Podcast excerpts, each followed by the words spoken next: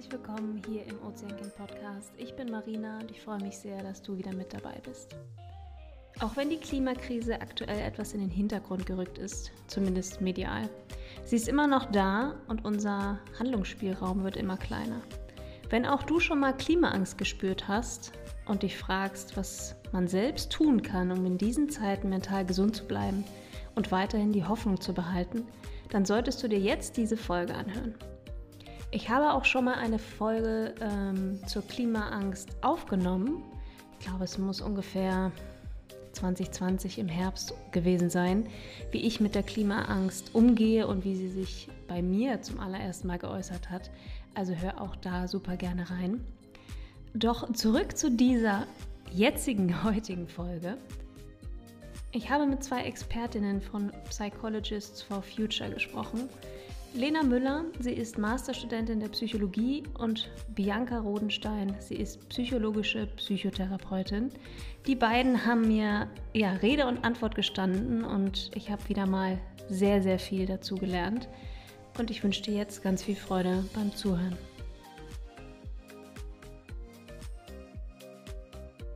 Ich freue mich sehr, heute mit zwei Expertinnen über das Thema Klimaangst und mentale Gesundheit in der Klimakrise zu sprechen. Und zwar ist das Lena und Bianca von Psychologist for Futures. Ein sehr schwieriges Wort für mich. Ich habe ewig gebraucht, das zu üben und kriege es jetzt trotzdem nicht sauber hin. Hallo Bianca, hallo Lena. Schön, dass ihr beiden da seid. Hallo, schön, dass wir da sein dürfen. Ähm, Hallo. Ja, stellt euch doch gerne mal vor, wer seid ihr, was macht ihr und was motiviert euch in eurer Arbeit, die ihr so tagtäglich tut? Ja, mein Name ist Lena. Ich ähm, bin gerade dabei, mein Master in Psychologie zu studieren und ähm, bin seit letztem Jahr bei Psychologists for Future, weil ich einfach, ja, auch gemerkt habe, dass mich die Klimakrise sehr beschäftigt, dass ich da vor allem alleine nicht weiterkomme ähm, mich damit zu beschäftigen und deswegen bin ich beigetreten. Also wie gesagt, vor einem Jahr bin ich bei Psychologists for Future ähm, ja, dazu gestoßen und dass mich die Klimakrise beschäftigt hat, das ist schon viel, viel früher angefangen. Also ähm, ich habe jetzt nicht genau die, äh, die, die, Jahreszahl, aber 2018, 2017, 2016, irgendwie sowas habe ich langsam angefangen, irgendwie so für mich nachhaltig zu konsumieren und immer mehr zu machen und ähm, genau, habe dann aber gemerkt, dass ich alleine nicht weiterkomme und deswegen habe ich mich den Psychologists for Future angeschlossen, weil ich einfach Menschen brauchte, mit denen ich mich austauschen kann. Da kommen wir bestimmt hinterher auch noch zu, weil das auch super wichtig ist. Aber das sind so meine, ähm, genau, mein kleiner Werdegang zur, zum Thema Nachhaltigkeit. Und ich glaube, angefangen hat es damit, dass ich vor zehn, zehn Jahren, elf Jahren vegetarisch geworden bin. Also so, und dann ist es so Tröpfchen für Tröpfchen immer mehr durchgesickert, was da alles ja leider auch schief mhm. läuft bei uns Bianca, auf der Welt. Wie war das bei dir? Ja, also ähm, ich bin Psychotherapeutin ähm, und arbeite in der Praxis und habe, äh, muss ich so gestehen, ähm, erst relativ spät verstanden, was die Klimakrise eigentlich bedeutet. Also tatsächlich erst so 2018, 2019 und bin eigentlich ins Tun gekommen, als mir klar geworden ist, ähm, dass es meine Kinder ganz sehr betreffen wird. Also ich habe zwei Kinder und ähm, die Vorstellung, in was für einer Zukunft die leben werden müssen, ähm, das hat mir schon große Angst gemacht. Und dann ging es mir wie Lena, dass ich so ein bisschen dachte, oh Gott, okay, jetzt habe ich das verstanden, aber was mache ich denn jetzt? Und hatte das unwahrscheinliche Glück, dass äh, in der Zeit, als ich das angefangen habe zu verstehen, ähm, unser Berufsverband plötzlich eine Nachricht gebracht hat, dass es die Psychologists for Future gibt, äh, dass die jetzt gegründet worden sind und dass die noch MitstreiterInnen suchen. Und da war ich total dankbar, mich da anschließen zu können und auch im Rahmen meiner Expertise was machen zu können. Ich hatte vorher so das Gefühl, ich weiß gar nicht so richtig, wo ich mich einbringen kann mit dem Wissen, was ich habe. Und das war, da bin ich auch heute noch sehr dankbar, dass es die Psychologists gibt, weil ich so das Gefühl habe, mit dem, was ich ja sowieso den ganzen Tag mache, was also Teil meines Arbeitsfeldes ist, ähm, dass ich das sozusagen okay, mit dem Engagement. Cool. Könnt ihr denn zusammenfassen, was denn Psychologists for Future genau ausmacht? So, wie helft ihr anderen? Ähm, wie ähm, ja, formatiert ihr euch? Wie kommt ihr zusammen? Wie schafft ihr wirklich das zu machen, womit ich, wo wir gleich auf jeden Fall nochmal drauf zu sprechen kommen, wenn Menschen wirklich jetzt diese, ja, das Gefühl haben, so komplett erschlagen zu sein von den ganzen Nachrichten und auch, auch weiterhin frustriert zu sein, weil ja so viel eigentlich schon bekannt ist, aber so wenig immer noch getan wird, das irgendwie mal in den Griff zu kriegen. Ja, ich bin gespannt. Was, wie, wie sieht eure Arbeit konkret aus? Also wir haben eigentlich ähm, drei Standbeine. Also das eine ist, dass wir sozusagen klimaengagierte Menschen beraten, Workshops anbieten, ähm, so wirklich mit dem Fokus aus, okay, wie können wir unsere Selbstfürsorge stärken, um langfristig äh, nachhaltig auch engagiert bleiben zu können. Das ist eine der Säulen. Ähm, die zweite Säule geht eher so in die Richtung, wozu wir ja vielleicht später auch noch kommen, ähm, über die psychologischen Mechanismen der Klimakrise aufzuklären, denn das ist ja nach wie vor äh, ganz eindrücklich, ne, dass wir wissen, was die Klimakrise heißt und auch welche Folgen sie haben wird und dass im Verhältnis dazu immer noch zu wenig getan wird. Also da geht es ganz viel auch um Aufklärung und möglichst auch Veränderung dieser psychologischen Mechanismen, die damit zusammenhängen. Und das dritte Baustein ist eigentlich so ein bisschen, dass wir auch im Blick haben, okay, das wird noch ganz viel von uns auch abverlangen. Das heißt, wir brauchen Resilienz, also Widerstandsfaktoren, sowohl auf individueller Ebene, aber eben auch auf kollektiver, gesellschaftlicher Ebene. Und auch da versuchen wir sozusagen so unterstützend und beratend da zu sein, um alle Resilienzfaktoren, die wir brauchen, in Zukunft noch so ein Stück zu stärken. Und wir haben ähm, Ortsgruppen, also die, ich glaube, Lena, ne, die allermeisten großen Städte haben inzwischen ähm, Ortsgruppen, wo sozusagen die äh, Kolleginnen und Kollegen vor Ort quasi ganz aktiv sind. Und dann haben wir sozusagen so überregionale Arbeitsgruppen, also zum Beispiel die Presse AG, wo Lena und ich beide drin sind, ähm, wo wir sozusagen auf äh, Bundesebene in Anführungsstrichen ähm, bestimmte Sachen einfach vorantreiben. Okay, also viele Ebenen, die dazugehören, um nicht durchzudrehen jetzt und auch nicht in den nächsten Jahrzehnten, sondern wirklich äh, ja, motiviert zu sein und trotzdem irgendwie ein Teil der Lösung zu sein. Vielleicht kennen das, kennt das der eine oder die andere auch von sich selbst. Ich kann immer so einen kleinen Schwung aus meiner Geschichte erzählen, wie ich wirklich zum ersten Mal so wirklich Klimaangst gespürt habe. Und darauf, vielleicht ist das ein guter Einstieg, um dann darauf einzugehen, okay, welche psychologischen Ebenen gibt es, welche Begriffe gibt es und so weiter. Und ich kann mich noch gut daran erinnern, das war äh, im November 2020, da waren diese ganzen Waldbrände in Australien so extrem. Und ähm, ich habe mich auch erst relativ spät, äh, so 2017, mit dem ganzen Thema beschäftigt, aufgrund dessen, dass wir, äh, mein Freund und ich, halt eine Umweltschutzorganisation gegründet haben und daraufhin sich so alles äh, zusammengetan hat, so wie ihr vorhin auch erzählt habt, ne? dass sich das durch alle Lebensbereiche durchzieht, sei es Ernährung, Konsum und so weiter und so fort, bis das dann mal bei einem durchsickert, was man denn alles so tun kann oder was getan werden muss. Und ich kann dich so sehr äh, verstehen, Bianca, was, was das Thema Kinder äh, angeht, Kinderkriegen. Wie wird die Welt wohl aussehen 2100 und welche Welt hinterlassen wir denen?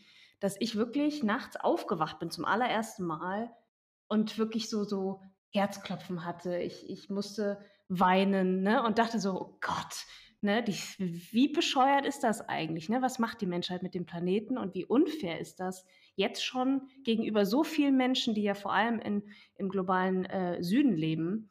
Ähm, ja, und es wird einfach nur schlimmer. Man hat so den Eindruck, es wird nicht besser. So, aber was ist denn tatsächlich Klimaangst? Weil der Begriff, der ist mir erst dann wirklich so irgendwie zwischen die Augen gekommen. Was ist das? Woher kommt das? Und wie äußert sich das? Also ist das irgendwie komplett unterschiedlich und individuell oder ja, wie kann man das greifen und was kann man dagegen machen? Genau, Klimaangst. Was als aller, allererstes einmal wichtig ist, ist das Gefühl nicht zu pathologisieren. Also es ist keine psychische Störung, ähm, die irgendwie diagnostiziert werden kann als Psychotherapeutin. Da kann vielleicht gleich Bianca auch nochmal aus ihrer Expertise ähm, mehr heraussagen. Ähm, es ist ein absolut, ähm, ja, ein absolut funktionales Gefühl sozusagen dem, dem wir gegenüberstehen. Also die Klimakrise ist einfach etwas super Abstraktes, wo ich auch als Individuum nicht alleine diese bewältigen kann. Ähm, und davor Angst zu haben, was mich in der Zukunft, vor allem jetzt hier in Deutschland, haben wir jetzt langsam Auswirkungen, aber ja tatsächlich noch nicht, wie du gerade sagtest, so ähm, dramatische wie schon an anderen ähm, Teilen der Welt. Ähm, und diesem abstrakten, ja wirklich riesigem, die, riesiger Herausforderung, Wandel und auch, wir wissen nicht, wie es tatsächlich für uns als Menschheit ja weitergeht und welche Probleme, welche Krisen, welche, ja, was alles auf uns zukommt, davor Angst zu haben, das ist total normal und das darf auch sein. Also es ist eine absolut angemessene, am Ende auch bio biologische Reaktion sozusagen. Also unser Hirn ähm, schüttet da Neurotransmitter auf, die für uns arbeiten sozusagen. Und ähm, es ist eigentlich gut, dass wir diese Angst haben, denn das heißt, dass sie in unser Bewusstsein gerückt ist, sozusagen. Ähm, ja, und ich glaube, dann kommen wir vielleicht zum Positiven der Angst. Bianca, magst du da anknüpfen?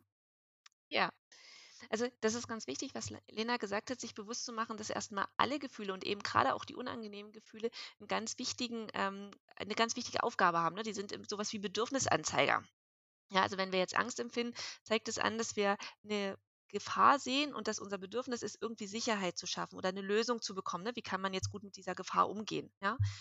Und deswegen ist es so wichtig, sozusagen in, ähm, in Anbetracht einer realen Gefahr auch tatsächlich diese Angst zu empfinden, um dann ins Handeln zu kommen. Also das ist der ganz, ganz wichtige Punkt. Ne? Wir brauchen sozusagen diese Angst, um aktiv werden zu können. Ja? Die Angst wäre nicht so günstig, wenn sie uns lähmt oder uns so ganz ohnmächtig macht. Ne? Aber wenn sie uns dazu bringt, zum Beispiel aktiv zu werden, uns äh, einer Gruppe anzuschließen oder politisch aktiv zu werden, ja, oder vielleicht auch individuell was zu verändern, dann ist diese Angst erstmal total wertvoll und wichtig. Ja. Und so wie Lena auch gesagt hat, ne, es ist einerseits ein ganz körperliches Gefühl, ne, so wie du das schön beschrieben hast. Ne, es geht mit Herzrasen einher, mit Unruhe, mit ganz viel Weinen. Aber es ist eben auch oft so eine, na, man kann das vielleicht sagen, so, ein, so eine kognitive Funktion. Das heißt, wir können uns ja auch Dinge vorstellen, vor denen wir Angst bekommen. Ne? Wir kennen das Beispiel, ne, wenn der Bär um die Ecke schaut, ähm, dann wollen wir wegrennen oder wollen irgendwie kämpfen. Das geht bei der Klimakrise ja erstmal nicht so intuitiv, ne, sondern müssen wir uns irgendwie was anderes einfallen lassen. Ja? Und dieses Vorwegnehmen von Sorgen oder von schlimmen Ereignissen, auch das ist sozusagen wichtig, um einfach ganz aktiv ins Handeln zu kommen. Und deswegen ist es so wichtig, was Lena gesagt hat, diese Angst eben nicht zu pathologisieren, sondern zu sagen, das ist ein völlig angemessenes, genau richtiges Gefühl auf eine reale Bedrohung, die eben nun mal da ist und mhm. gegen die wir auch was tun können. Gegen die wir auch was tun können, ja.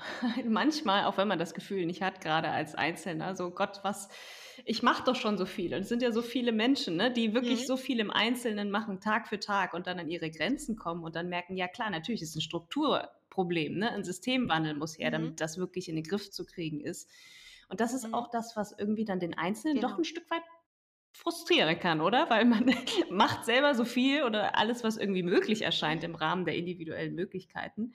Und dann liest man trotzdem ähm, so die Nachrichten. Da möchte ich auch mal kurz ähm, auch der neue IP, IPCC-Bericht, ne? also neu, der letzte Teil oder der dritte Teil von dem, ähm, äh, der kam ja erst vor kurzem raus und dann war daraufhin ja auch wieder was in den Medien, wo halt tatsächlich ähm, schon davon ausgegangen wird, ne, dass wir diese eineinhalb Grad Grenze, die wir eigentlich im Pariser Klimaabkommen 2015, worauf wir uns alle verständigt haben, beziehungsweise die, die Länder, dass es ja schon irgendwie in diesem Jahrzehnt wahrscheinlich überschritten werden könnte. So, und das ist ja so, okay, wow, krass. Was, was macht man da jetzt und was kann man tun? Und vor allem die Frage, die ich mir dann so stelle, weil du ja sagtest, okay, das ist nicht mehr zu leugnen. Es ist ja schon seit mehreren Jahren oder Jahrzehnten eigentlich nicht mehr zu leugnen. Aber warum gibt es dann immer noch so viele Menschen, auch jetzt bei uns in Deutschland einfach, die wirklich sagen, Nö, Klimawandel gibt's nicht, Klimakrise gibt's nicht, äh, stellt euch doch alle nicht so an. Also wie und das geht dann in meinen Kopf nicht rein oder in so viele, die halt sich eben, so wie ihr oder auch andere ganz normale Privatpersonen, die sich mit diesem Thema beschäftigen, auseinandersetzen und dann echt an die Grenzen kommen, wenn dann irgendwer im Familien-, Freundes-, Bekanntenkreis eben sowas äußert. Ähm, Wieso gibt es immer noch Personen, die den Klimawandel leugnen und die Klimakrise nicht sehen, wo wir gerade stehen? Gibt es da psychologisch irgendwas im Kopf, was es erklären könnte, warum das so ist? Da gibt es ähm, ganz viele Dinge. Ich würde vielleicht mal anfangen, Lena, und du steigst dann einfach ähm, mit ein. Also wichtig ist uns erstmal mhm. ähm, klarzumachen, Menschen, die die Klimakrise wirklich äh, leugnen, ja, also die wirklich sagen, das gibt es nicht und die ist auch nicht menschengemacht, das ist wirklich ein minimaler Bruchteil. Das muss man sich immer bewusst machen, ja. Der weitaus größere Teil der Menschen hat es schon auf dem Schirm, dass es die Klimakrise gibt, aber kommt noch nicht aktiv genug ins Tun, ja vermeidet vielleicht die Auseinandersetzung damit, ne? Oder äh, bagatellisiert das ähm, und redet es sozusagen klein. Ja? Und da gibt es tatsächlich eine ganze Menge ähm, psychologische Erklärungsmechanismen. Ähm, eine meiner Lieblingserklärungsmechanismen ist die kognitive Dissonanzreduktion. Das klingt ein bisschen sperrig, aber dahinter versteckt sich nichts anderes, außer dass ähm, wir ja oft Dinge wissen, und dann ist sozusagen nochmal was anderes, was wir tun. Ja, also ich nehme mal das klassische Beispiel, was ein bisschen polemisch jetzt schon fast ist, aber ähm, die meisten Menschen wissen, dass äh, in Urlaub fliegen nie so die geeignete Art ist, das Klima zu schützen. Vor allem dann nicht, wenn es um, äh, was weiß ich, drei Tage Lissabon oder so geht. Ja? Das heißt, die kognitive Einsicht ist in der Regel da, ja, okay, ähm, das ist eigentlich nicht günstig. Und im Verhalten ähm, wird es dann zum Beispiel trotzdem gemacht. Das gibt es ja in ganz verschiedenen Bereichen. Ja? Und es wäre ja eigentlich die logische Schlussfolgerung, das Verhalten dem Wissen anzupassen ne, und zu sagen, ich fliege jetzt zum Beispiel nicht mehr oder ich ernähre mich ähm, veganer oder ich achte auf XY schließe mich irgendeiner Gruppe an, um politisch aktiv zu werden. Aber was ja häufig passiert, ist, dass sozusagen ähm, die innere Einstellung dem Verhalten angepasst wird. Ja? Das heißt, Menschen finden dann plötzlich ganz viele Erklärungen und Begründungen, warum das im individuellen Fall doch nicht so schlimm ist. Ne? Wenn ich nicht mehr fliege, das macht doch im Endeffekt sowieso nichts. Ne? Oder eigentlich müssten doch die anderen was tun. Ja? Und das ist ein Phänomen, das finden wir nicht nur in der Klimakrise, das finden wir auch in ganz vielen anderen Bereichen, dass wir sozusagen ganz oft unser Wissen dem Verhalten anpassen. Ja? Und es ist oft was Gutes, weil es uns nämlich entlastet, weil wir damit nicht ständig in dieser Bredouille sind, zu überlegen, na, wie verhalte ich mich denn jetzt richtig? Mache ich das noch alles in Ordnung? Sondern es entlastet einfach auch, diesen kürzeren Weg zu gehen. Aber es ist natürlich das, was langfristig an der Stelle, ähm, was die Klima- und Biodiversitätskrise anbelangt, natürlich schwierig. Ähm, wissen wir auch, dass ähm, Menschen sich nur um eine ja, wahrscheinlich begrenzte Zahl Anzahl an Dingen, Umständen Sorgen machen können, also finite pool of worries. Ähm, das heißt, wenn ich jetzt, das gab es wahrscheinlich auch schon zum Glück oft genug als Beispiel, aber ich finde, man kann es nicht oft genug wiederholen. Ähm, wenn ich einfach zum Beispiel eine alleinerziehende Mutter oder ein alleinerziehender Vater bin mit zwei Kindern, dann muss ich natürlich erstmal schauen, dass ich ähm, genug verdiene, damit meine Kinder satt werden. Ähm, da gibt es unzählige andere Beispiele. Das ist jetzt das, was mir einfach immer als allererstes in den Kopf kommt. Dann habe ich keine Ressourcen mehr, um mir auch noch, um das ja wirklich sehr abstrakte leider Problem, ähm, Klimakrise Gedanken zu machen und vor allem da Zeit und oder Geld ähm, zu, in Anführungsstrichen, Opfern, ähm, da was für zu tun. Und da dürfen wir auch einfach anerkennen, dass verschiedene Menschen unserer Gesellschaft verschiedene, verschiedene Lebensrealitäten haben. Und ähm, ich kann reflektieren, welche Lebensrealität habe ich denn, dass es mir überhaupt auch gelingt, dieses Klimaengagement und dieses für etwas laut sein, ähm, was mich aber nicht als Individuum gerade in Deutschland existenziell bedroht, ähm, überhaupt laut zu werden. Und ähm, zum Beispiel wird oder schätzt man auch, dass um sich sozusagen zu engagieren oder um, ähm, ich glaube, Bianca, das kannst du auch noch gleich, gleich nochmal ganz gut ausdrücken, ähm, damit ich das Gefühl habe, diese Bedrohung betrifft auch mich, muss eine Bedrohung persönlich sein. Sie muss akut sein, sie muss etwas an meine Moral appellieren und sie muss quasi jetzt stattfinden. Und ja, da wir einfach in diesem breiten Graden leben, in dem wir leben, ähm, genau, haben wir zwar die Überschwemmungen letztes Jahr gehabt, wir hatten jetzt auch gerade einen Tornado und nichtsdestotrotz ist das kein so großer Einschnitt in unseren Lebensalltag. Die Supermärkte sind immer noch voll, obwohl wir jetzt ähm, auch gerade einen Krieg haben, ähm, dass wir da überhaupt wirklich in unserem Komfort tatsächlich auch eingeschränkt werden und das Gefühl haben, ach man, jetzt muss ich auch mal aktiv werden, sonst kann ich übermorgen vielleicht nichts mehr aus den ähm, sehr vollen gerade noch Regalen ähm, kaufen. Und das ist ein ganz wichtiger Punkt, den Lena angesprochen hat, dass unser Gehirn eigentlich erstmal dafür gemacht ist, auf ähm, ganz reale Bedrohungen zu reagieren. Ne? Also wenn der Säbelzahntiger jetzt vor uns stünde oder ein Bär, dann würden wir sofort alle in irgendeiner Form reagieren. Ne? Auf sowas Abstraktes wie irgendwelche Kurven und 1,5 Grad oder 2 Grad, das ist für unser Gehirn tatsächlich erstmal schwer zu begreifen. Ja? Und sich darauf einzulassen und das nachzuspüren und auch die Emotionen zuzulassen, die das ähm, hervorruft, das ist erstmal nicht so sehr in uns angelegt. Ja? Und hinzu kommt, und ich glaube, das ist ganz, ganz wichtig, das immer wieder zu betonen, ist, dass es einfach auch einen krassen Lobbyismus gibt, der dahinter steckt. Ne? Also wenn wir uns die Verflechtung zwischen Wirtschaft und Politik anschauen, ähm, dann ist es einfach nachvollziehbar, dass viele Menschen so den Eindruck haben, na so schlimm kann es ja nicht sein. Ne? Also wenn wir jetzt anfangen, Lützerath abzubackern, ähm, dann kann die Klimakrise ja nicht so dramatisch schlimm sein. Ja? Und ich finde es immer ganz eindrücklich, wenn man sich den ökologischen Fußabdruck anschaut, der ja vom Sinn her erstmal gar nicht schlecht ist. Ne? Also dieses gucken, okay, wie viel CO2 ähm, verbrauche ich denn, wie viel Erden verbrauche ich denn mit meinem Konsum, mit meiner Ernährung, mit meiner Mobilität. Dann ist es aber auch wichtig, sich bewusst zu machen, ähm, dass BP, also Mineralölkonzern, unglaublich viele Milliarden Gelder in die Hand genommen hat, um diesen ökologischen Fußabdruck zu bewerben. Ja? Um sozusagen Menschen zu suggerieren, Mensch, du als individuelle Einzelperson, guck du doch mal hin, wo du dich falsch verhältst und wo du was anders machen kannst. Ja? Und damit ist der große Mineralölkonzern, der aber der Haupttreiber von CO2 an der Stelle wäre, ist der sozusagen in der Verantwortung raus. Ja?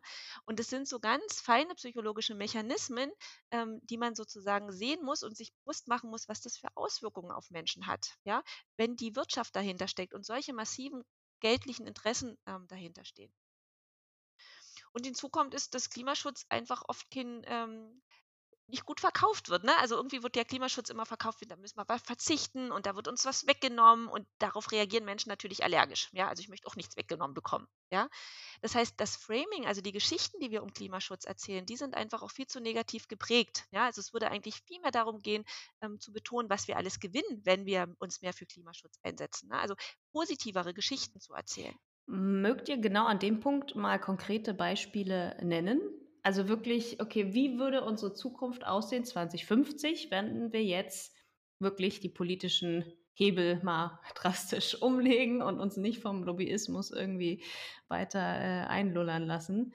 Ja, was würde tatsächlich die Gesellschaft insgesamt gewinnen? Weil eigentlich ist es ja wirklich, ich sehe es ja auch so, dass ja nach einer gewissen Zeit, natürlich geht das auch nicht von jetzt auf morgen, das ist dann auch nicht sichtbar.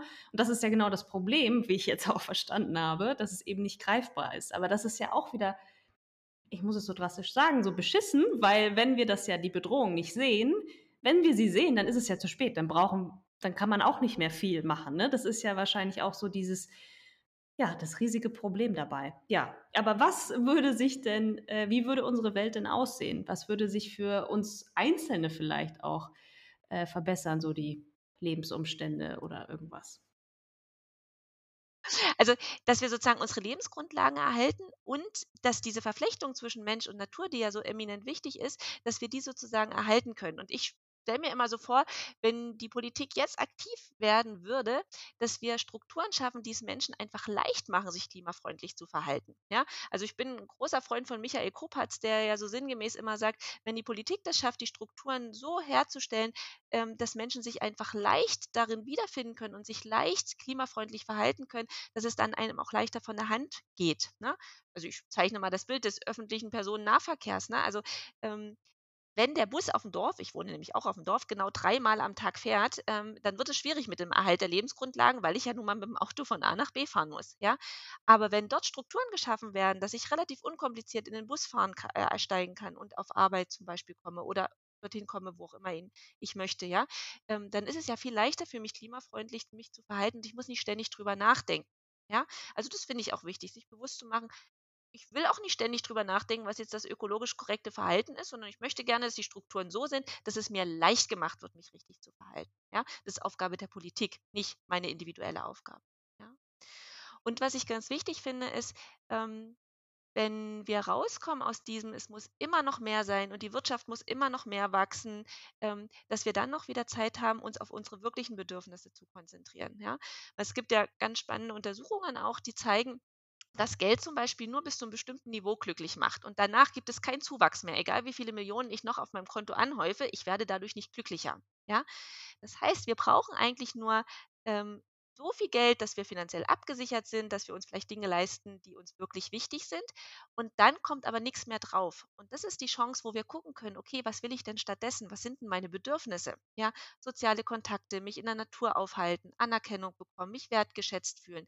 Und das sind ja alles Dinge, zu denen wir dann wieder Zugang bekommen, wenn wir aus diesem Hamsterrad es immer weiter und immer mehr und immer schneller sozusagen irgendwie auch rauskommen. Ich bin ziemlich überzeugt davon, dass wenn wir uns davon lösen, dass Wachstum gleich Glück bedeutet und uns eingestehen, dass der Wohlstand, den wir durch dieses Wachstum erreichen, nur einen kleinen Teil, einen sehr kleinen Teil der Menschheit begünstigt, dann können wir mal in uns hineinhorchen, was denn eine lebenswerte Welt für uns ist. Wenn wir mit einer nachhaltigen Lebensweise weniger Zeit mit dem Konsumieren verbringen und damit auch weniger Zeit mit dem Herstellen dieser zu konsumierenden Dinge, dann bleibt diese Zeit für etwas anderes übrig für Freunde und Familie beispielsweise, dafür, sich für das zu engagieren, was mir wichtig ist. Und in diesem Zusammenhang sieht man, wie wichtig zum Beispiel ein bedingungsloses Grundeinkommen ist, damit für Engagements und weitere bisher unbezahlte Care-Arbeit, vor allem auch in der Familie, überhaupt ausreichend Raum sein kann. Ähm, ich glaube aber auch, dass es wichtig ist, ähm, auch sozusagen hier nochmal zu denken, ne? wenn ähm, wieder ein bisschen polemisch, dass Massentierhaltungsfleisch billiger ist als unverpacktes Obst und Gemüse, sind Menschen einfach gezwungen, sich klimaschädlich zu verhalten, weil es einfach nicht anders geht. Und diese verschiedenen Lebensrealitäten auch mit im Blick zu haben und die Strukturen dem auch anzupassen, das finde ich so eminent wichtig. Ja? Und da bin ich ganz bei dir, das kriegen wir individuell nicht hin. Da müssen wir als individuelle Einzelpersonen so viel Druck auf die Politik ausüben, dass die Politik das macht. Denn das ist deren Aufgabe. Ja, äh, schön gesagt. Einfach, dass die Politik die Strukturen schafft, dass eben möglichst viele Menschen einfach nicht mehr drüber nachdenken, sondern dass es zur Normalität wird, sich klimafreundlich irgendwie zu verhalten und dass eben Nachhaltigkeit so das neue Normal ist, weil alles andere ist halt einfach auch nicht normal, so, wenn man das so betrachtet. Was muss dafür passieren? Also klar, dass die Industrienationen handeln, dass die ähm, krassen CO2-Emittenten, ich hoffe, das ist das richtige Wort, ja, ich glaube ja, äh, ja, mal was tun. Ne? Also das ist ja die Frage, warum? Also ich glaube, was muss man tun? Ich glaube, die Politiker wissen alle, was sie zu tun haben. Sie müssen es bloß endlich mal machen.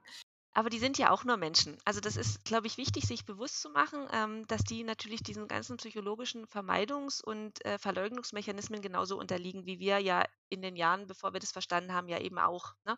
Und ich glaube, es ist ganz, ganz wichtig, ähm, sich bewusst zu machen, was man als individueller Einzelbürger, als Einzelbürgerin ähm, für Einfluss auf die Politik hat. Ja, also wirklich hingehen, mit den PolitikerInnen drüber sprechen, denen immer wieder klar machen, das ist uns aber wichtig. Briefe schreiben, Petitionen unterschreiben, zu Demos gehen. Ja, das wirkt manchmal ein bisschen frustrierend, weil es in dieser kleinen Menge ja nicht eins zu eins übersetzbar ist. Ne? Also es wird ja jetzt sich nichts verändern, weil ich am 12. September auf einer Demo war. Ja, aber den Einfluss, den das hat, der ist einfach ganz, ganz groß und ich glaube, den übersehen wir. Ja, also welche Macht wir auf der politischen Ebene als Einzelperson tatsächlich haben, wenn wir die auch wirklich nutzen und angehen.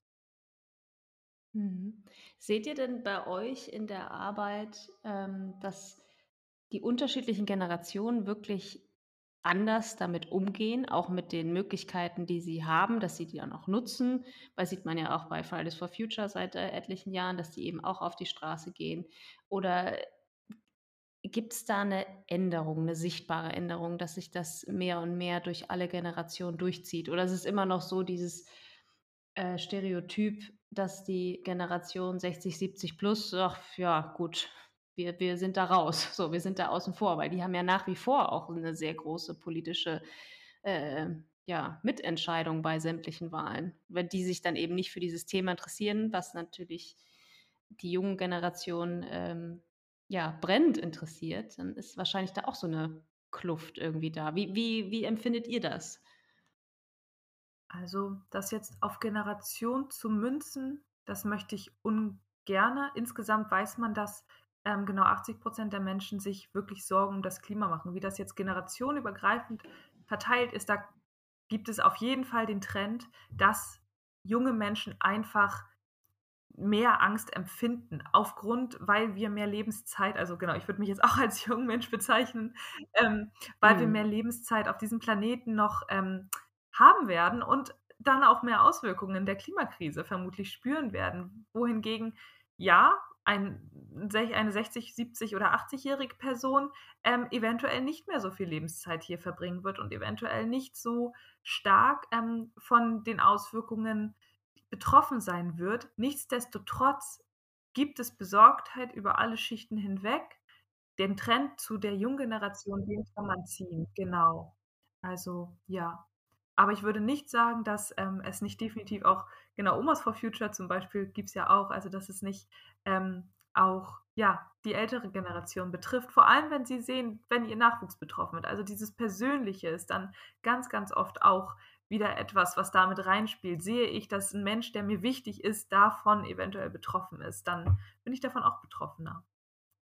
Ja, absolut. Da stimme ich dir auch zu. Und äh, Omas for Future war auch bei uns schon bei, hier im Podcast zu Gast. Also das gibt mir dann auch Mut, auch wenn ich natürlich auch andere Stimmen äh, kenne. Und äh, man, ja, man darf sich nicht, auch Reminder immer an mich, immer durch so, so Minderheiten vielleicht irgendwie ähm, ja, so Aussagen von Minderheiten dann so, so verunsichern lassen und sagen, ah, okay, gut, die und die Generation alle über einen Kamm scheren, das äh, wollte ich an der Stelle auf gar keinen Fall. Aber es ist ja, das ist wieder genau der Punkt, was äh, Bianca vorhin auch schon gesagt hat, immer dieser persönliche Bezugspunkt. Und erst wenn ich den habe, dass dann das menschliche Gehirn ja irgendwie so angelegt ist, okay, dann sehe ich auch die Motivation selbst irgendwas dafür. Schwer, immer zu sagen, oder mir vor Augen zu halten, okay, erst wenn ich persönlich, wenn es mich betrifft, wenn es meinen Inner Circle betrifft, dann verändere ich was, egal in welchem Lebensbereich, ob es jetzt Klimakrise oder XY ist, das finde ich manchmal echt schwer zu akzeptieren. Wahrscheinlich bin ich damit auch nicht alleine, aber ähm, ja, was mache ich da am besten? Ich glaube, dass das eins zu eins nicht stimmt, sondern dass wir ja auch in der Lage sind, Dinge zu tun, auch wenn die uns nicht unmittelbar betreffen, einfach darüber, dass wir sozusagen vorwegnehmen, was es für andere Menschen, andere Tiere, andere Lebensrealitäten, wie auch immer bedeutet.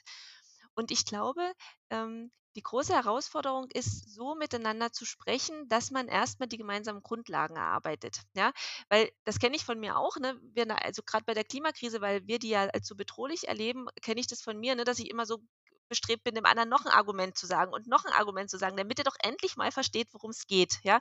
Und dann wird es oft so ein Schlagabtausch, ne? Und am Ende finden sich im schlimmsten Fall beide Seiten total blöd, aber an der Einstellung hat sich nicht wirklich was verändert, ja. Und es geht erstmal darum, so schwer wie das ist, zu verstehen, wo steht denn der andere, was sind denn seine Werte, seine Bedürfnisse und wenn man die verstanden hat, dort anknüpfen zu können. Ja, ich habe das mal ähm, sehr schön im äh, Familienkreis erlebt dort gibt es jemanden, mit dem ich mich da oft schon gerieben habe, weil wir da so eigentlich überhaupt nicht übereinstimmen. Und irgendwann haben wir festgestellt, na, was uns aber verbindet, ist die Liebe zum Meer die Person, weil sie gerne angelt, das ist nur das Letzte, äh, woran ich denke, wenn ich als Meer denke, als Vegetarierin. Aber wir haben sozusagen gemerkt, was gemeinsam ist, ist, dass es um den Schutz des Meeres zum Beispiel geht. Und darüber war dann plötzlich ein Gespräch möglich und nicht mehr ein, wir hauen uns wechselseitig die Argumente um die Ohren, sondern wir reden wirklich miteinander über das, was uns jeweils wichtig ist und was aus unserer Sicht jeweils Schritte wären, die notwendig sind. Ja? Und das erlebe ich tatsächlich als die große Herausforderung, die Kommunikation so zu gestalten, dass es ein Miteinander bleibt und nicht so ein Gegeneinander wird. Hm. Ja, schöner Ansatz. Ist auch für mich ein hilfreicher Ansatz, dass man sich daran hangelt. Aber wie könnte man das in der großen Kommunikation wirklich machen? So ich frage mich, warum gibt es nicht vor der Tagesschau äh, fünf Minuten Klima-News oder so? Und zwar nicht das, was alles so schrecklich läuft, sondern das, was halt eigentlich schon gut läuft und mit irgendwelchen wirklich Tipps und Erklärungen. Wir müssen alle das und das machen, weil XY, also wirklich die Leute mehr mitnehmen. Ne? Also wie schafft man das auf größerer Ebene, genau diese Kommunikation, was dann nicht im Bashing am Ende äh, ausufert und sagt, okay, pff, du bist eh äh, schlecht, weil du es nicht hinkriegst, so, also dass dieses Gefühl am Ende da bleibt. Ähm, habt ihr da eine Idee, wie man das irgendwie auf globaler oder rein deutschsprachiger Ebene irgendwie ähm, rüberbringen kann? Ich glaube, die Krux daran ist tatsächlich, also ich würde wahrnehmen, dass es versucht wird. Die Krux daran ist, dass wir Menschen unterschiedlich sind und dass jeder Mensch unterschiedlich erreicht wird und bestimmt werden durch bestimmte Werbungen, Werbeplakate, ähm, genau, das, was vielleicht bei Social Media auch mal durchläuft, Menschen erreicht. Ähm, es werden nur nicht 100% Menschen niemals erreicht. Das, ich kann keine Prozentzahl nennen, aber sagen wir es einfach mal, es wird mit einer bestimmten Message wird 1% aller Menschen erreicht, das wäre ja schon super viel. Ähm, dann ist die Frage, wie werden die anderen 99% erreicht? Also welche Nachricht welcher, genau, welcher Wert zum Beispiel, welche Priorität in meinem Leben müsste da angesprochen werden, damit ich ins Umdenken komme. Und da ist dann aber auch wieder, diese Nachricht muss zu einem Zeitpunkt an mich herangetragen werden, wo ich überhaupt die Ressource dafür habe, diese Nachricht wahrzunehmen. Also ich würde mhm. sagen, dass definitiv was versucht wird. Ich bin auch der Meinung, dass, also es ist eine schöne Idee vor der Tagesschau, dass bestimmt mehr versucht werden kann. Ähm, ich glaube, nur, also ich glaube, es gibt auch tatsächlich sehr viel missgelungene Kommunikation, aber ich glaube, es gibt auch an sich schon gut gelungene Kommunikation oder die Versuche gut gelingender Kommunikation. Ich habe nur die Befürchtung, dass wir Menschen halt ein gewisses Zeitfenster sozusagen in unserem Tag hätten, vielleicht, in dem wir dafür erreichbar wären. Und ich glaube, das ist zum Beispiel ein ähm, ja eine Stolperfalle einfach, die wir in unserem alltäglichen Leben haben, dass wir halt nicht immer alle für alles erreichbar sind. Ähm, nichtsdestotrotz, ähm, genau, denke ich, wir brauchen immer noch mehr Kommunikation und da zum Beispiel arbeiten wir bei den Psychologists for Future auch mit und dran, ähm, da gelingende Kommunikation zu gestalten auf der Ebene. Und ich glaube, was tröstend ist, sich bewusst zu machen, ist, dass wir ja gar nicht alle Menschen erreichen müssen, sondern wir müssen eine kritische Menge an Menschen erreichen. Ja, also ähm, da, es gibt ja diese äh, Social Tipping Points, nennt man das. Ne? Also, dass sozusagen, wenn wir eine bestimmte Menge an Menschen erreichen, die sich für ein bestimmtes Thema einsetzen, dass das oft reicht, dass dann sozusagen die Einstellung, der Umgang mit einem bestimmten Thema in der Gesellschaft tatsächlich auch kippt. Ja, und dafür braucht es nicht so sehr viele Menschen. Ja, also es müssen schon noch ein paar mehr sein, aber wir müssen überhaupt nicht 100 Prozent aller Menschen erreichen. Ja, und ähm, warum es nicht Klima vor acht gibt, das finde ich auch ein Unding und finde da tatsächlich, lehne ich mich jetzt ein bisschen aus dem Fenster, ich glaube, dass da Lobbyismus eine große Rolle spielt, weil wir ja die Börse vor acht aber sehr wohl haben, ne? aber das äh, gleiche äh, für Klima vor acht geht noch nicht. Aber wir haben ja tatsächlich auch schöne Beispiele, zum Beispiel von ähm, Eckhard von Hirschhausen, der ja in der ARD jetzt ein schönes Format hat, wo er sozusagen ganz alltagspraktisch mit viel positiver Kommunikation ähm, den Menschen die Klimakrise und äh, die Biodiversitätskrise beibringt. Ja? Und ich glaube, das ist immer wichtig, sich bewusst zu machen. Wir müssen positive Geschichten erzählen, wir müssen sie mehr erzählen, aber so wie Lena gesagt hat, wir müssen überhaupt nicht alle erreichen, sondern es geht erstmal darum, eine gewisse Anzahl an Menschen zu erreichen. Ja, okay. Gut, wieder was dazugelernt, was für, für mich auch äh, sehr positiv, äh, ja, was einen positiven Unterschied macht. Ähm, um genau bei der Positivität zu bleiben, was können und sollten wir denn alle tun, äh, um mental gesund zu bleiben? Genau, in den Zeiten, die jetzt noch auf uns zukommen und all den Herausforderungen, die wir noch zusammen angehen möchten. Ja, also was für mich und ich denke auch für Bianca ganz, ganz wichtig war in der zu dem Zeitpunkt, wo ich einfach absolut überfordert war mit allem, was quasi in meinem Inneren stattfand, war, dann irgendwann die Psychology for Future zu finden und so zu denken, ach man, da sind Menschen, die möchten mhm. das Gleiche oder auf jeden Fall ganz viel von dem Gleichen, was ich möchte.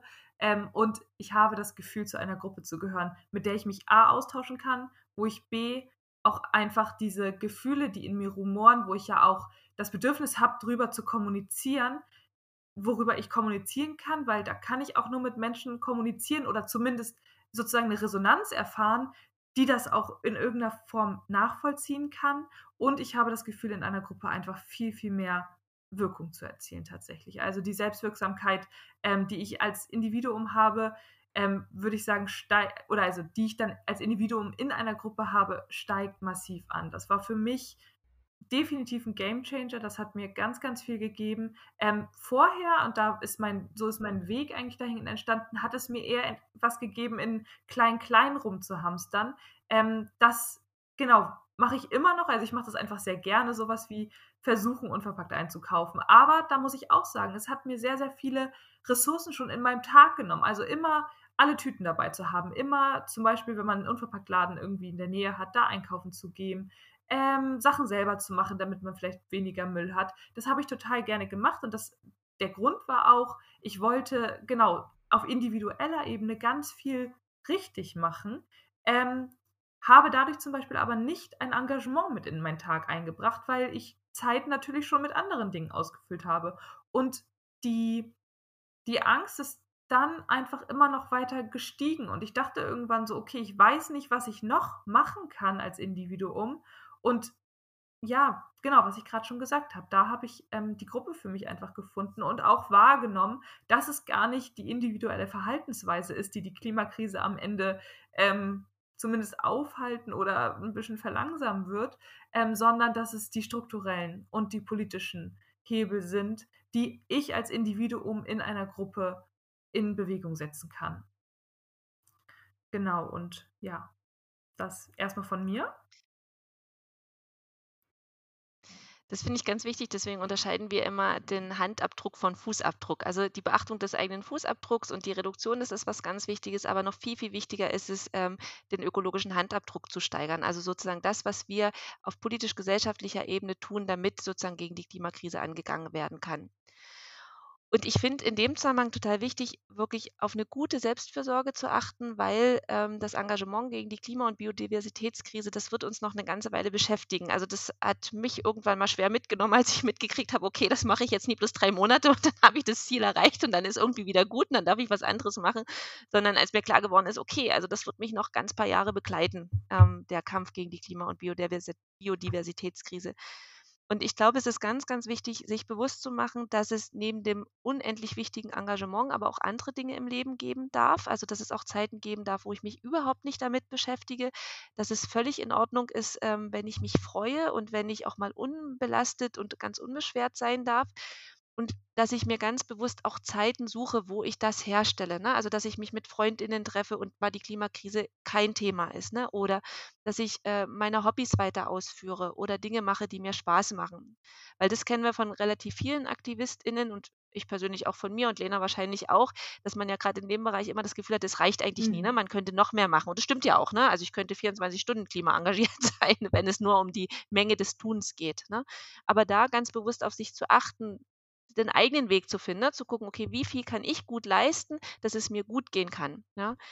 Der Timo Ludmann schreibt es so schön in seinem Buch, der sagt sozusagen, ähm, Aktivismus muss nachhaltig sein. Ja, also das ist sozusagen, dass wir so aktiv sind, dass wir das aber auf eine lange Zeit sein können. Und das geht nur, wenn wir gut auf uns achten, Selbstfürsorge betreiben, achtsam sind, negative Gedankenspiralen unterbrechen und ähnliches. Weil sonst ähm, sind wir irgendwann ausgebrannt und dann ähm, geht das Engagement ja auch nicht mehr so, wie wir das eigentlich brauchen. Ja, so viele wichtige und hilfreiche Tipps dabei. Ich bestätige das auch mit Aktivismus und bei uns ist ja das Thema, okay, äh, mehr höheres Umweltbewusstsein generell, weniger Müll, achten, was, was kann ich wirklich als Einzelner tun, weil natürlich rettet das am Ende die Welt auch nicht. Wäre schön, wenn es so einfach wäre, in Anführungsstrichen, weil dann hätten wir mehr persönlich in der Hand und nicht, äh, wir sind von anderen abhängig. Aber das hat mich auch Extremphasen ja, gestresst und wirklich unglücklich gemacht und immer so das Gefühl hatte, okay, was kann ich denn noch machen? Und ich mache nicht genug, weil es gibt ja noch so viel mehr, die noch nachhaltiger leben oder noch weniger Müll produzieren und sich dann so fertig zu machen. Ähm, es hat bei mir auch gedauert, so ich glaube so ein, zwei Jahre, bis ich bei mir so den Schalter gefunden habe, zu sagen, okay, warum vergleiche ich mich eigentlich immer mit irgendwem, der noch nachhaltiger und besser lebt? Ähm, und ich bin jetzt dazu übergegangen, okay, ich vergleiche mich höchstens mit mir selber, entweder von gestern oder von vor einem Jahr oder vor fünf Jahren, was ich alles in diesem Zeitraum eben schon geändert habe. So, oder was man äh, im Umfeld geändert hat oder andere motivieren konnte oder so. Weil das, wie, wie, wie du schon sagst, ist so schön. Ähm, äh, Aktivismus muss nachhaltig sein, damit es am Ende auch wirklich die Veränderung aufzeigt, die wir ja wahrscheinlich alle wollen. Und deswegen ja, ich bitte jeden, der hier zuhört, da wirklich auf sich auch zu achten und äh, ja, sich, dass man da nicht selbst ausbrennt. Auch wenn es für eine gute Sache ist, das hilft ja am Ende dann auch keinem. Glaube, ganz wichtig ist auch wirklich nachsichtig mit sich selber zu sein. Ne? Also, ähm, also einerseits, so wie du gesagt hast, ne, sich nicht mit anderen vergleichen, sondern einen eigenen Weg zu finden.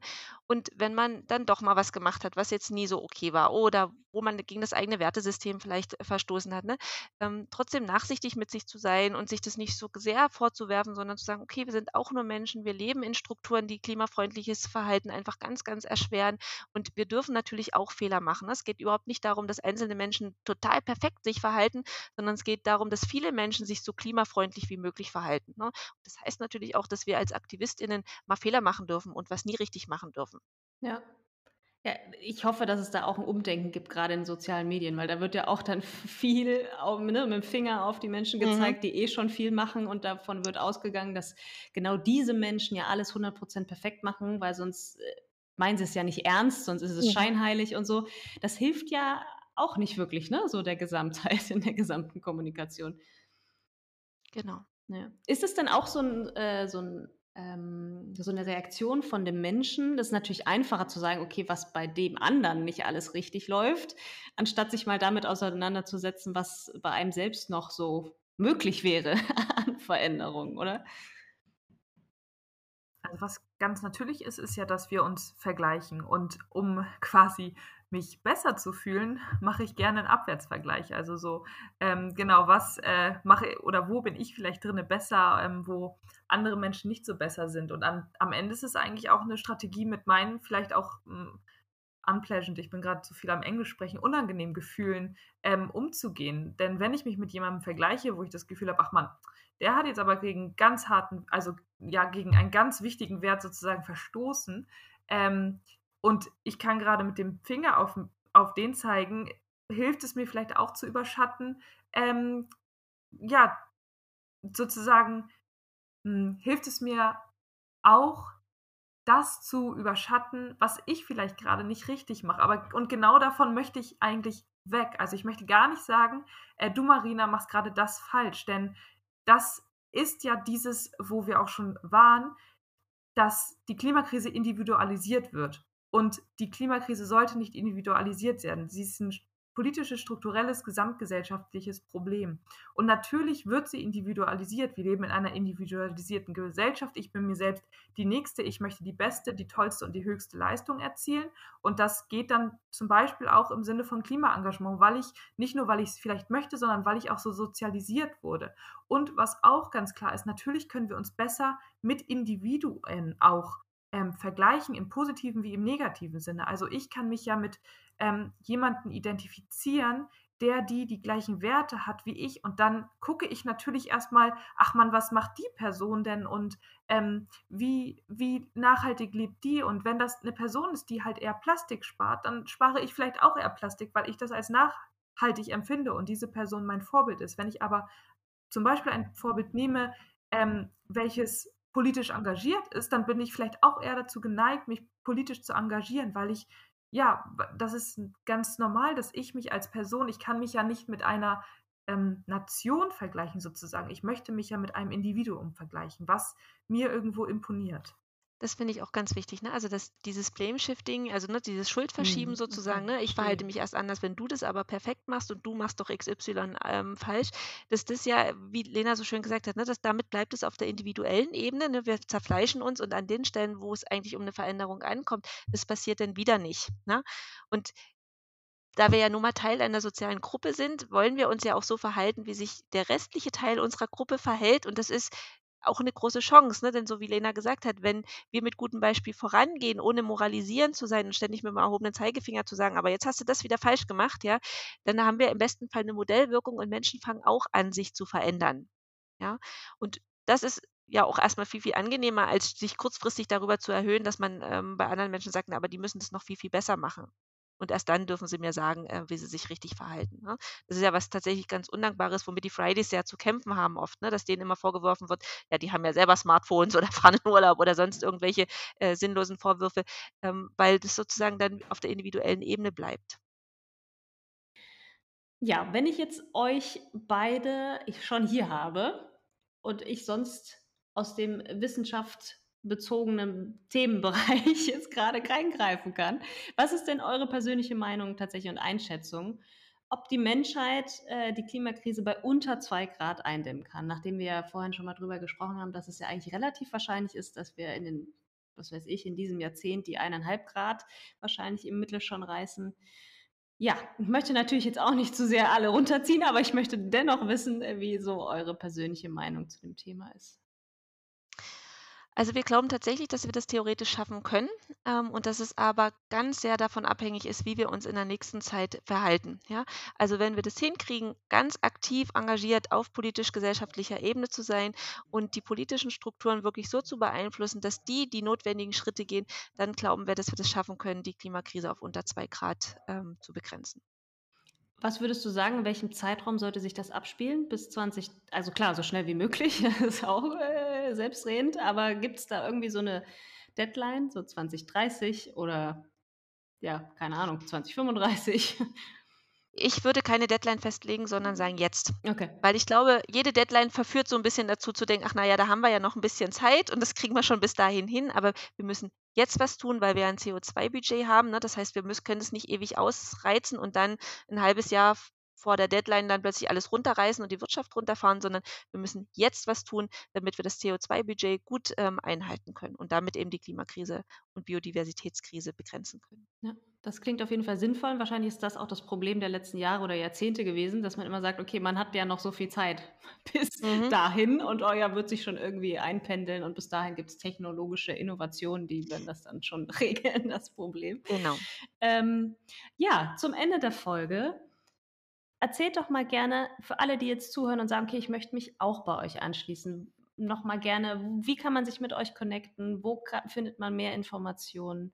ja, haut gern mal alles raus, was ihr da so habt. Genau, also wir haben eine Website, Psychologists for Future. Ähm, einfach einmal ähm, in die Suchmaschine eingeben und dann scheint die, erscheint die da schon, weil genau die Webadresse habe ich jetzt nicht mit, ob das .org ist. Ähm, genau, und alle Menschen, die ähm, einen psychologischen Hintergrund haben, also ähm, Studierende der Psychologie, äh, PsychotherapeutInnen, also genau dafür sind wir die Psychologists for Future, weil wir genau diese Expertise auch einbringen möchten. Ähm, und da kann man dann einfach in jeglichen ähm, Regionalgruppen zum Beispiel teilnehmen. Da ist dann auch auf der Website direkt verlinkt, ähm, an welche Mailadresse man sich da einmal wenden kann, um da den Kontakt zu bekommen. Und ja, wir freuen uns sehr auf neue Gesichter und vor allem, das ist vielleicht auch ganz positiv, in der letzten Zeit ähm, kommen tatsächlich zu jedem neuen Onboarding immer und immer mehr Menschen. Also das vielleicht auch nochmal als richtig äh, positiven Abschluss, dass äh, das wirklich, ich weiß nicht in welchem Maße, exponentiell wahrscheinlich nicht, aber es ist schon sehr gestiegen. Äh, die Onboardings sind voll mit den Menschen und die finden ungefähr alle sechs Wochen statt, wenn ich das richtig im Kopf habe. Und für alle, die nicht PsychologInnen oder PsychotherapeutInnen oder Studierende der Psychologie sind, mhm. ähm, kann ich unbedingt empfehlen die Seite www.for-future-bündnis.de, weil es inzwischen so unendlich viele For-Future-Gruppierungen gibt, eigentlich so ziemlich für jeden Berufszweig, den es gibt, ne? also die Health for Future, Teacher for Future, Entrepreneurs for Future, die finde ich total cool, ja. Also das heißt, wenn man sich in dem Bereich engagieren will, kann man auf die Seite gehen, kann gucken, welche For-Future-Gruppierungen es schon zum Beispiel gibt und kann sich dann eine anschließen. Und was natürlich immer geht, ist, sich an alle möglichen äh, Umwelt- und Naturschutzgruppen äh, zu wenden, die ja auch immer händeringend und voller Begeisterung äh, Leute empfangen und auch ganz tolle Dinge auf die Beine stellen. So wie ihr zum Beispiel, Marina. Danke. Ja, also ich packe auch die ganzen äh, Links in die Show Notes, damit dann die Menschen, die jetzt direkt zuhören, direkt ja, zu dem Link der Wahl kommen. Bianca, Lena, ich danke für eure Zeit, für eure Expertise und für, doch ich gehe mit einem positiven Gefühl äh, raus. Zumindest ist es heute 50-50 oder 51, 49 Prozent. Mal gucken, wie es morgen ist, aber genau das ist es ja, was ich jetzt hier mitnehmen konnte, dass es völlig okay ist, die Gefühle zu fühlen. Und erst wenn man gewisse negative Gefühle wahrnimmt, dann ist man erstmal mit dem Thema in Berührung und bewusst und kann dann wirklich in die andere Richtung losgehen. Ja, ja vielen Dank und ja, weiterhin viel Erfolg äh, auf eurem Weg und alles Gute. Vielen Dank und sehr, sehr gerne. Dankeschön.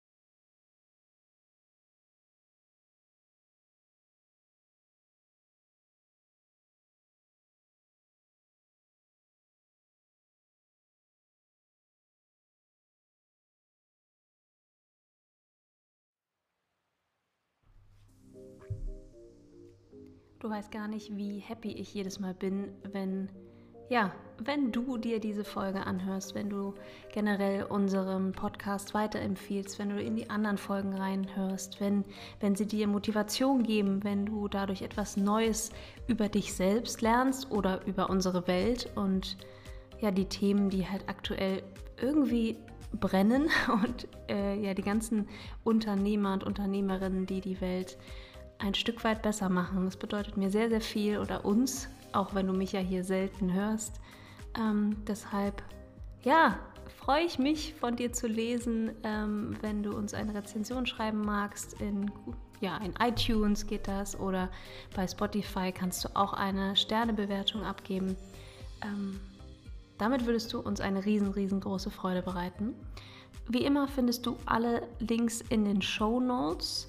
Ähm, darüber hinaus habe ich dir noch den ein oder anderen Artikel verlinkt und auch den IPC-Bericht, wenn du da in das ganze Thema Klimakrise und wie ist es äh, denn überhaupt und was tut die Politik und so weiter, wenn du dich da einlesen magst. Und natürlich darüber hinaus findest du alle Kontakte zu Psychologists for Future äh, und natürlich zu allen anderen For Future Bewegungen und schließ dich gerne an, egal in welcher Art und Weise und pass gut auf dich auf, denn wie wir gehört haben, ähm, ja, es ist sehr wichtig, selbst mental äh, gesund zu bleiben und ja, diesen Marathon irgendwie mitzumachen und dabei selbst nicht völlig durchzudrehen.